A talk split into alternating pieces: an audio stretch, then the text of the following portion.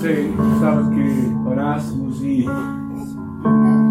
uh, olhássemos para esta letra ainda. Quando cantávamos Quero ser é mais como tu, ver a vida como tu. Se hoje parasses a tua vida, se olhasses para Jesus e se olhasses para a tua vida, pergunta-te: estás a ver como Jesus está a vê-la? Estás a ansiar o que ele anseia? Estás a desejar o que ele deseja? Porque isso é, é isso é cristianismo. Ser como Jesus. Não é uma religião que nós encaixamos com uma roupa que eu hoje nem a vestir, olhei para, o, para os casacos que tinha lá, fui escolhendo, escolhi este. Achei que era o mais bonito para esta manhã. Cristianismo é assim.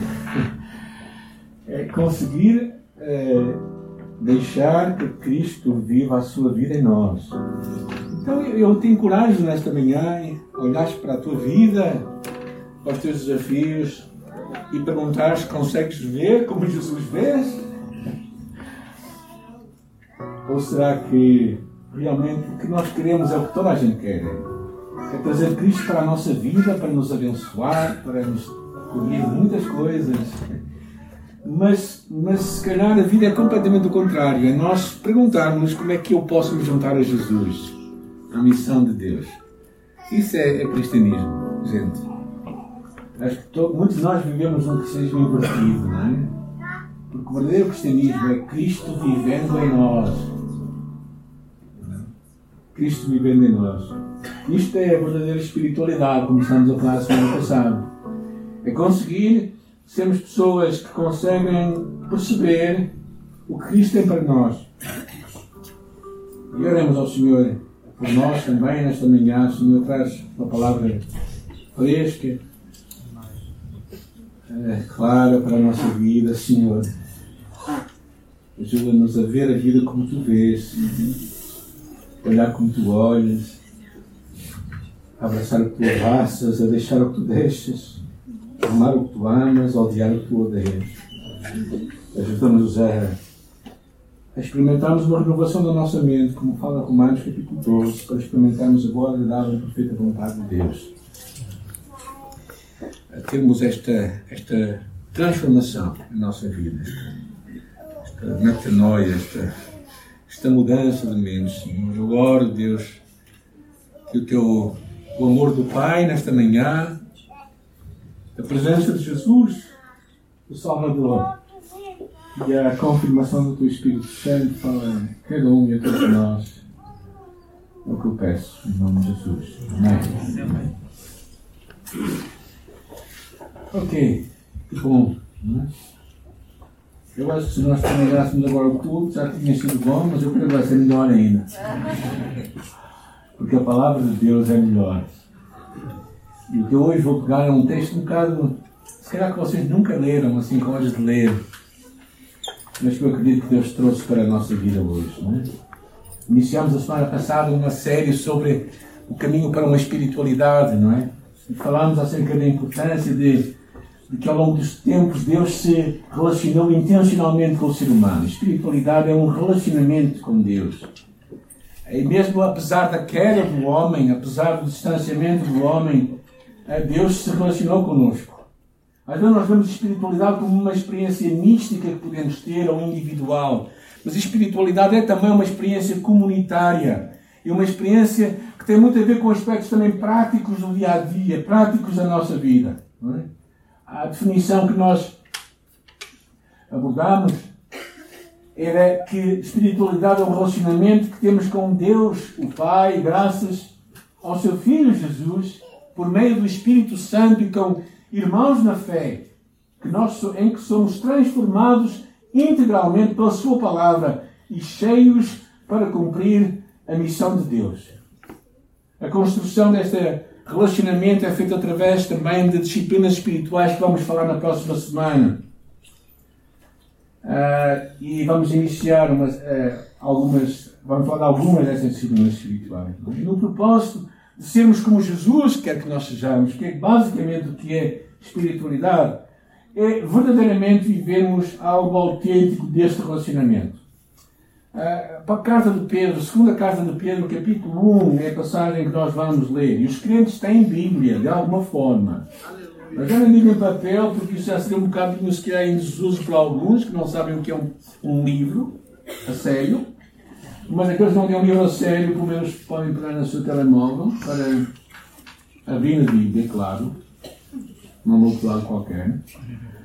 1 Pedro capítulo 1, versículo 3, 2 Pedro capítulo 1, versículo 3, diz assim, visto como pelo seu divino poder nos têm sido dadas todas as coisas que conduzem à vida e piedade, pelo conhecimento completo daquilo que nos chamou para a sua própria glória e virtude, pelas quais nos têm sido dadas as suas preciosas e muito grandes promessas, para que por elas sejamos co-participantes da natureza divina. Ou seja, Deus te equipou a ti e a mim como filhos de Deus para sermos parte da natureza divina.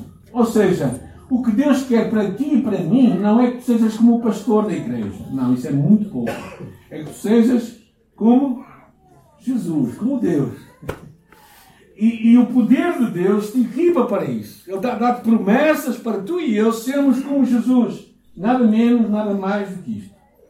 É o poder de Deus que nos salvou, que nos pode transformar, como nós hoje ouvimos, não é? E uh, o que é interessante nesta carta é que ele começa a falar de algumas características sadias. E as palavras que eu vou usar hoje aqui, para alguns, vão dizer, eu nunca ouvi falar disso. Virtude, por exemplo. São palavras assim um bocadinho, parecem arcaicas. Alguns vão dizer, mas nós estamos a falar de uma coisa de hoje? Sim, de hoje. Eu acho que a mensagem de Deus, às vezes, precisamos de, de pensar. Nós, Tomás de Aquino, um dos pais da igreja, chamou isto as virtudes cardeais. O que, é que são virtudes cardeais? Aquelas qualidades, atitudes espirituais que abrem porta para todas as outras.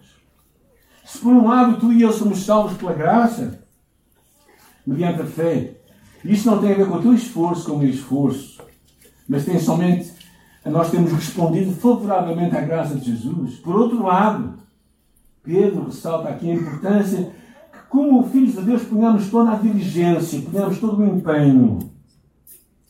Esforcem-se, a imagem está aqui, no versículo 4, que nós vamos lá chegar. Esforcem-se. O que é que quer dizer? A imagem que está aqui é duas imagens. A imagem de uma delas é de um corredor. É de um corredor que tem que dar ao litro, ok? Tem que dar ao litro, tem que se esforçar. E quando vem aquela dor, como é que chama essa dor? Ah, que é dor de boca. Ele continua a correr, não é? Ele não fica para trás. E a outra imagem que está aqui nessa palavra esforços é a imagem de, naquela altura havia homens ricos, patronos, que, na altura da Grécia, que patrocinavam os artistas e que pagavam do seu bolso muito dinheiro.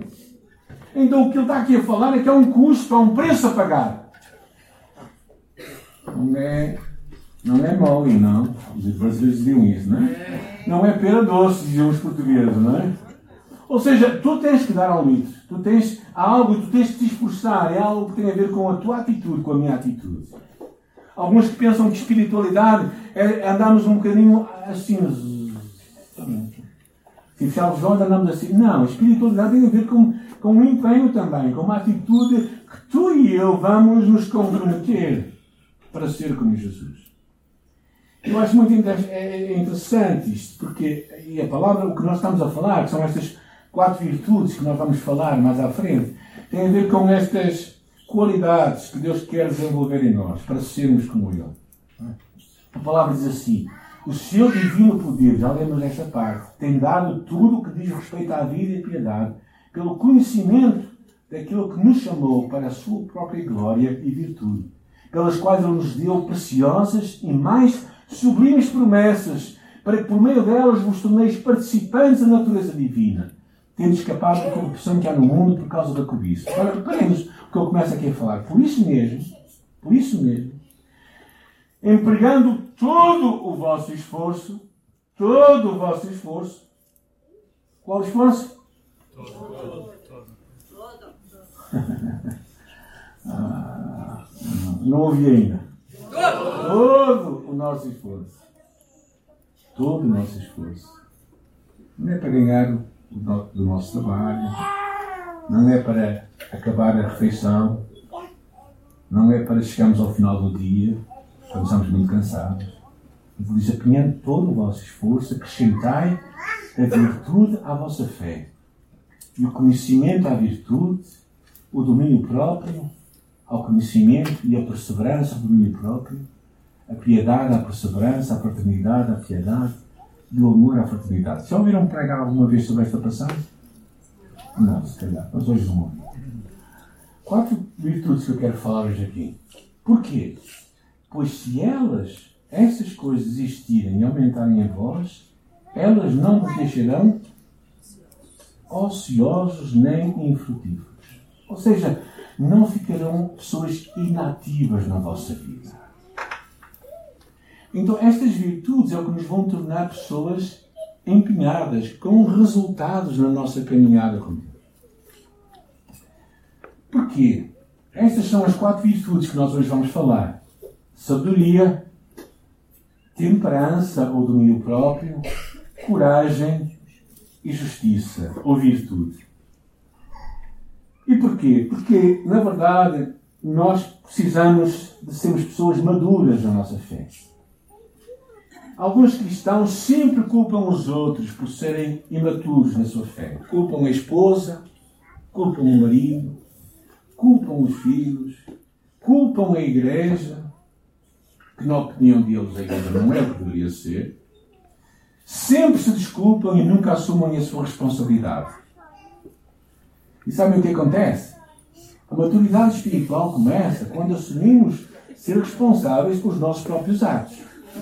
É? E isso é maturidade espiritual. Ou seja, há muitos de nós que sempre achamos que os outros têm que ser responsáveis por nós. Mas, na verdade, precisamos de assumir responsabilidade. Isso é maturidade espiritual. É? Há pessoas que dizem: se a nossa igreja tivesse um pastor como o pastor Luciano subirá, aí a nossa igreja iria bombar. Ou se a nossa igreja tivesse um pastor assim mais música, aí a nossa igreja iria crescer. Né? Ou se a nossa igreja tivesse um pastor como, como tantas vezes eu gosto de ouvir pregar, alguns dos homens de Deus que apreciam muito as suas pregações, aí a nossa igreja. Bem, vocês têm o que têm. E eu tenho o que tenho. E dou graças a Deus por isso. Eu estava a louvar a Deus por isso. Deus nos dá o que nós precisamos. Não o que nós queremos, às vezes, né? Então é importante perceber que a maturidade não é por isso uma, um destino final, mas na verdade é uma viagem. Uma viagem que nós estamos. Quando é que nós vamos ser maduros? Quando somos maduros suficientes a cair maduros, Deus leva-nos para perto dele. Não é? Nós caímos, Ele segura-nos. Maturidade tem a ver com isso, mas tem a ver com uma caminhada intencional. E aqui, estes quatro aspectos eu queria passar convosco. Estas virtudes, esta excelência moral que Deus quer trabalhar em tua vida e minha vida. Para que nós possamos cumprir o propósito de Deus. Estas quatro virtudes, eu acho que são muito importantes nos dias de hoje. Porquê? Porque eu acho que às vezes nós confundimos tanto esta, esta autenticidade da nossa fé, esta caminhada com Deus, com sermos pessoas realmente maduras. E é isso que eu acho que Deus quer ser em ti e em mim.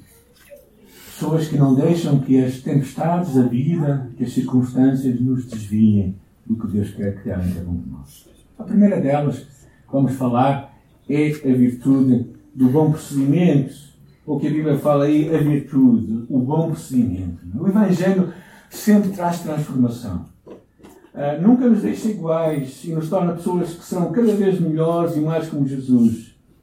Ou seja, como mais à frente vai dizer, pessoas piedosas que têm apego a Deus.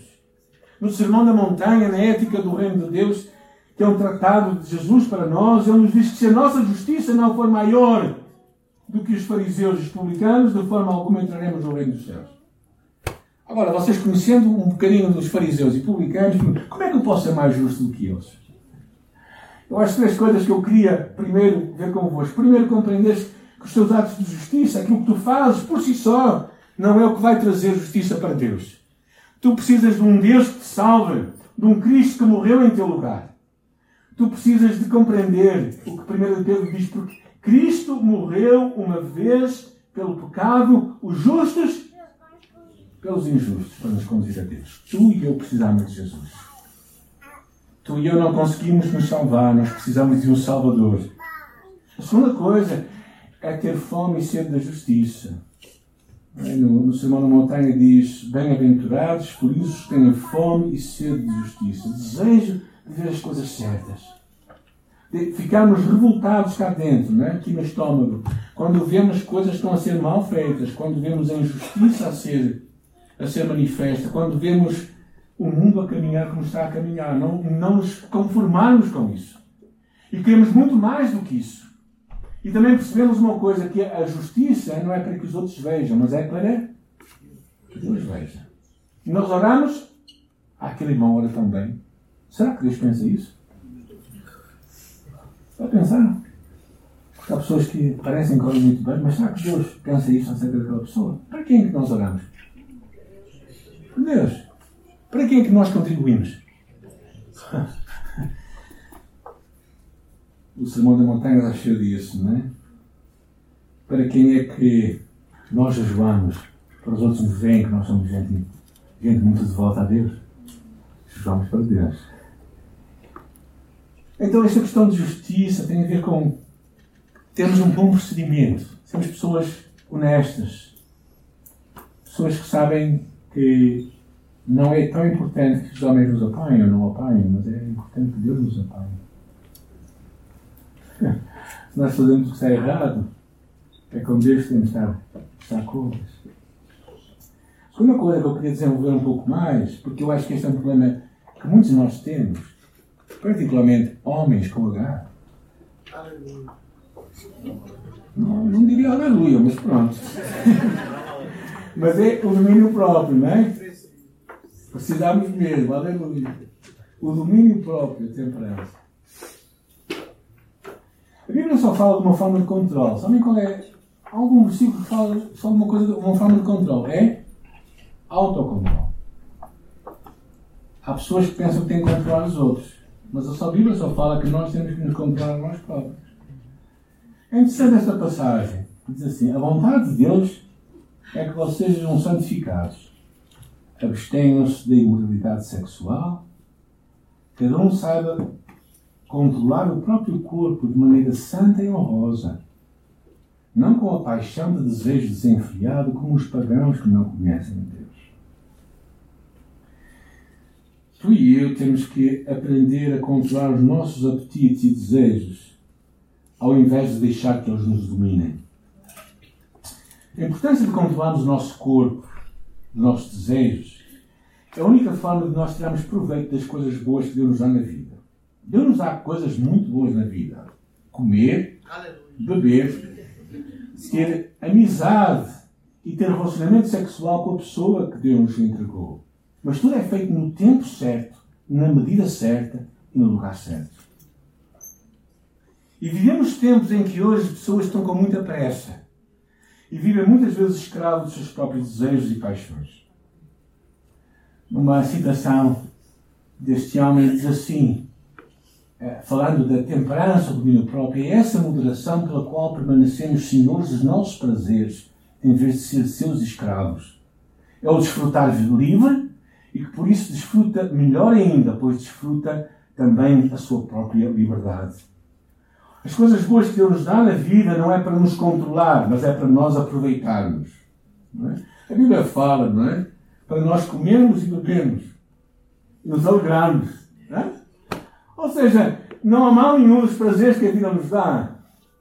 Mas há mal quando esses prazeres se tornam os nossos próprios, os nossos próprios senhores. Então, o, o, a ideia do autocontrole, desta virtude, é que tu conseguires ser dono do que tu tens, não deixar as coisas que tu tens se tornem donos de ti. Isto foi o que aconteceu nos Estados Unidos, quando houve aquela lei seca, por causa do álcool que as pessoas não sabiam controlar. E eu gosto muito de gelado. Até os meus netos sabem isso, né? Quando eu digo, vamos ter uma sobremesa especial, eles abrem os olhos de gelado. Eu gosto de gelado. Mas eu digo-vos, se eu não o controlar, ele vai me gelar. E precisamos lembrar algumas coisas que está tão em desuso, o que significa abstinência. Nós deixarmos de lado algumas coisas, temos controle sobre elas. Tomamos uma decisão. Durante três semanas eu vou deixar de beber vinho. Alguém já fez essa decisão? Eu tomei essa decisão. Dizendo, foi a coisa pior que me aconteceu. Eu gosto beber vinho. Eu gosto de vinho mesmo. Gosto. Tenho prazer no gosto do vinho. Né? Não sou alcoólico, mas gosto de beber. Mas três semanas sem, sem vinho, eu não me seguia nada, parecia palha. Isto é o que dizem o pessoal que gosta de vinho, ok? Pois não acha muito estranho, não é? Abstinência é a forma de tu dizer, não, eu sou o senhor do vinho. E o vinho não é meu senhor. Eu posso dizer, não vou beber. Castidade. É, nós não temos relacionamentos fora do nosso casamento ou antes do tempo, para aqueles que ainda não casaram. Pudor.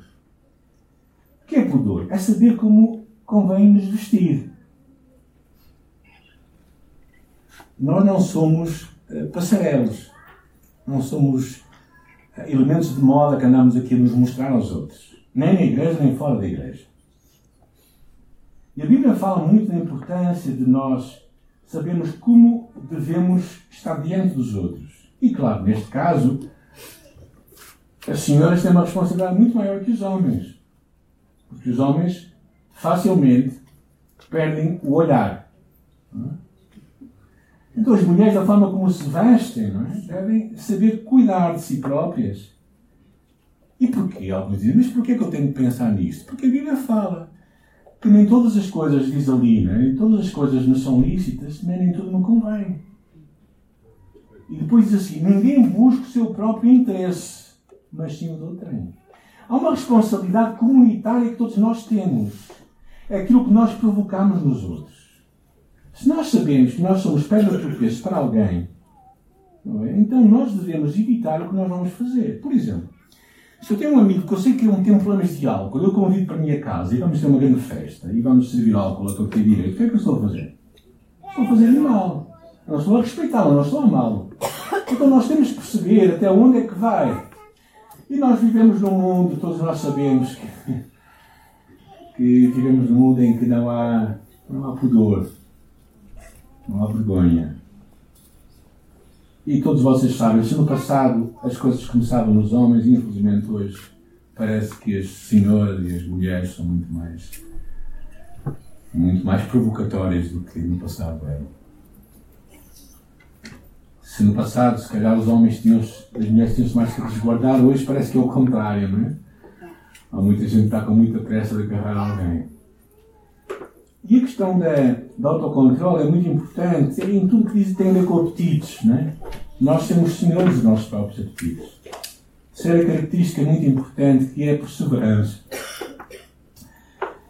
Uh, já foram a um restaurante, esperaram 15 minutos, ficaram chateados porque demorou muito tempo a comida a chegar? Já. Nós não estamos habituados a esperar. Vamos ali ao, quando vamos àquelas, àquelas, lojas de, aquelas lojas de comida rápida, nós queremos pedir e quase queremos que alguém nos entregue na altura, não é? Fica 5 minutos e epá, está a durar tanto tempo. Vivemos num mundo assim um mundo também que às vezes as pessoas também não estão muito habituadas a ser contrariadas, têm pouca resiliência. É interessante as palavras de Jesus, assim, eis que vem a hora e já é chegada em que vocês serão dispersos, cada um para a sua casa, e me deixarão só. Contudo, eu não sou só, porque o Pai está comigo. Estas coisas vos tenho dito para que tenhais paz em mim. No mundo passais aflições, mas tendo bom ânimo, e eu venci o mundo. Jesus também Estamos a falar da virtude de enfrentar as coisas difíceis da vida. Hum? Enfrentar a dureza da vida. Enfrentar que a vida não é, afinal, um mar de rosas. Tem coisas muito duras. Ao fazermos um, um, pequeno percurso pela Bíblia, encontramos alguns episódios de pessoas que enfrentaram coisas duras na vida. Josué Esforça-te e ser corajoso, porque farás este povo herdar a terra. Moisés, quando estava diante daquela, daquele mar fechado, disse: Moisés respondeu: Não temais, aquietai-vos e vede o livramento. Esta é a atitude certa, não permitir que o medo nos retire a capacidade de responder em fé aos alvos e propósitos que Deus tem para nós, sem desistirmos. Sem desistirmos. Querem falar de David? David foi escolhido o rei de Israel. Sabem quantos anos ele se tornou rei de Israel depois? Quantos anos demorou? Ele se tornar rei depois de ter sido abençoado por Samuel? 22 anos. 22 anos à espera.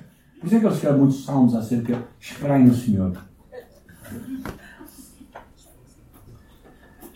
É o que nos dias de hoje se fala muito da resiliência. Escolhi a história de um homem chamado Nelson Mandela. 50 anos de luta. Ele foi eleito o primeiro presidente negro da África do Sul. Mas antes disso, ele lutou contra um intenso e perverso regime de segregação e discriminação racial chamado apartheid. Sua força desejo de ajudar as pessoas que sofriam com o preconceito. Não foi simplesmente em África, mas em todo o mundo se repercutiu. E mesmo após 27 anos preso numa cela minúscula, privado de poder ver a sua família por mais de 30 anos, Mandela não teve ódio no seu coração, não teve desejo de vingança. E diz ele assim: ninguém nasce odiando outra pessoa pela cor da sua pele, ou pelo seu passado, ou pela sua religião. As pessoas aprendem a odiar, e se podem aprender a odiar, podem também ser ensinados a amar. Porque o amor chega mais naturalmente ao coração humano do que o seu oposto. E nós precisamos ser pessoas que, quando Deus fala connosco, alimentamos o que Deus tem para nós e lutamos por eles. É? Uma mulher chamada Marcílio do Mundo diz assim: Deus sussurra os seus sonhos em nós, cabe-nos a nós executá-los. Acontecer depende somente de você. Mas, claro, é preciso perseverança, paciência, para termos uma atitude positiva diante dos desafios que temos diante de nós. A vida do cristão, quando está ancorada na verdade, quem Deus é, o Deus Todo-Poderoso, o Deus Todo-Amoroso, nós, deixamos, nós acreditamos que Deus vai redimir a nossa história para cumprir o seu propósito.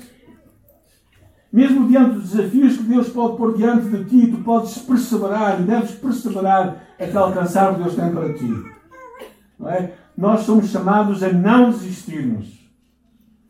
Não é? Como aquela história daquele homem que empurrava aquela pedra, que Deus mandou empurrar a pedra. Não é? E ele empurrava a pedra todos os dias porque Deus lhe mandou. E os anos iam passando, as semanas iam passando, os meses iam passando, ele dizia: Deus, eu estou a empurrar a pedra, mas a pedra não se mexe. E Deus disse-lhe assim. E então ele começou aos poucos a deixar de empurrá-la. E de repente Deus fala com ele: Mas olha lá, eu disse alguma vez que a pedra ia se mover? Mas olha para ti, olha para os teus músculos, enquanto tu empurraste a pedra, em que é que tu te tornaste? Gente, e, e a, a vida não tem coisas fáceis, mas a vida pode nos ajudar a ser pessoas melhores. Pessoas que amam mais Jesus, pessoas mais comprometidas com Jesus. Eu estou a fazer uma devocional nas histórias de cristãos perseguidos e mortos em todo o mundo. E, e sinceramente, eu tiro-lhes o chapéu. Tu e eu vivemos um cristianismo muito facilitado em muitos aspectos. Precisamos ter coragem para abraçar o que Deus tem para nós. E a última coisa que eu quero partilhar convosco é a prudência ou sabedoria. Salomão, quando orou a Deus, não é? Pedindo que lhe desse sabedoria, não é? E Deus deu a Salomão sabedoria, muitíssimo entendimento e largueza no seu, do seu coração como a areia que está na praia, na praia do mar. E a sabedoria de Salomão maior do que a sabedoria de todos do Oriente, porque ela pediu a Deus. Se alguém tem falta de sabedoria, peça a Deus. E o que é sabedoria? Basicamente é tu tomar decisões sábias. Aquelas que não vêm dos teus impulsos, dos teus desejos, das tuas emoções, das tuas reações, mas a, as decisões que vêm do coração de Deus para fazer o que Deus quer que tu faças. Para deixar Deus em primeiro lugar. Porque o temor do Senhor é o princípio da sabedoria. Então, conheceres a Deus, conheceres a Sua vontade, é o que te vai levar mais longe. A sabedoria é como que. Esta foi uma imagem que, que me apareceu como aquilo que pode dirigir a nossa vida, no autocontrole, na justiça e na fortaleza. E Tiago sabia tão bem isso quando ele diz: se alguém tem falta de sabedoria, peça a Deus. E como é que nós temos sabedoria de Deus quando nós buscamos a sua sabedoria para nós? Quando nós lemos a palavra, não quando meditamos, está bem? A gente que medita. E quando se meditam, adormecem. Não funciona assim. Não há uma transferência de conhecimento do livro para nós. Tens que abri-lo e tens que ler. E quando tu lês, e quando tu recebes, e quando tu meditas nela para ti, vamos falar disso na próxima semana, então ela começa a transformar a tua vida. Sabedoria de Deus. O que Deus precisa, o que Deus procura em ti e para mim. Nesta, neste dia eu quero te encorajar, olhando para estas virtudes de Deus. Como é que está o teu senso de justiça, de fazer o que Deus quer que tu faças? Como é que está o teu autodomínio, o teu autocontrole? Alguém tem problema com autocontrole? Alguém? Alguns têm. Aqueles que não dizem que não têm, já têm um problema, não é? Mas o autocontrole, verdadeiramente, há uma citação, não sei quem é que disse, mas aquilo que se domina a si mesmo domina o mundo. Se tu consegues dominar as tuas emoções, tu dominas o mundo. Há várias técnicas para teres autocontrole. Uma delas é beliscar-te. Quando começas a ficar assim nervoso, irritado, faz isso, ajuda. Tu estás a dizer que ajuda. Se não fizeram, não sabem. Mas eu já fiz algumas vezes. E sei que ajuda. Perseverança, fortaleza, determinação, não desistir, gente. Outro dia deu-me assim um rasgo para desistir de algumas coisas.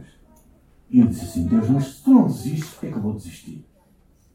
Se tu não queres que eu desista, porquê é que eu vou fazer à vontade aquilo que tu não queres? Eu não vou desistir. E sabedoria, que é ver as coisas na perspectiva de Deus. Nesta manhã eu quero te encorajar a ser um agente de mudança e transformação e, e deixar que o Espírito Santo de Deus possa usar-te. Isso é espiritualidade. Não parece muita espiritualidade, não é? Aquela espiritualidade. Não, isto é vida. A vida é assim. É feita de escolhas, porque tu fazes as escolhas, as escolhas fazem-te a ti. E por isso tu tens de ter essas boas escolhas na vida, para que aquilo que tu estás a semear hoje, escolhas amanhã. E vejas Deus a, a produzir na tua vida algo diferente. Porque a gente não amadurece na igreja, simplesmente envelhece. Fica mais velho, mais velho, mais velho, e quando está a pensar em mudar já não tem força, já morre. Vai para perto de Deus, já acabou. Então hoje é o tempo de tu dizer, Senhor, eu quero, acredito, que o teu poder está em mim. É o que diz a passagem, logo no princípio. O poder está em ti para tu seres participante da natureza divina. E se tu não fores, não é? Aqui há, há uma coisa que é assustadora para mim. O versículo 9 assusta-me, a sério que me assusta gente. Tu vais ficar infrutífero e inativo. e és como um cego que não vê, diz a palavra logo a seguir no versículo 10.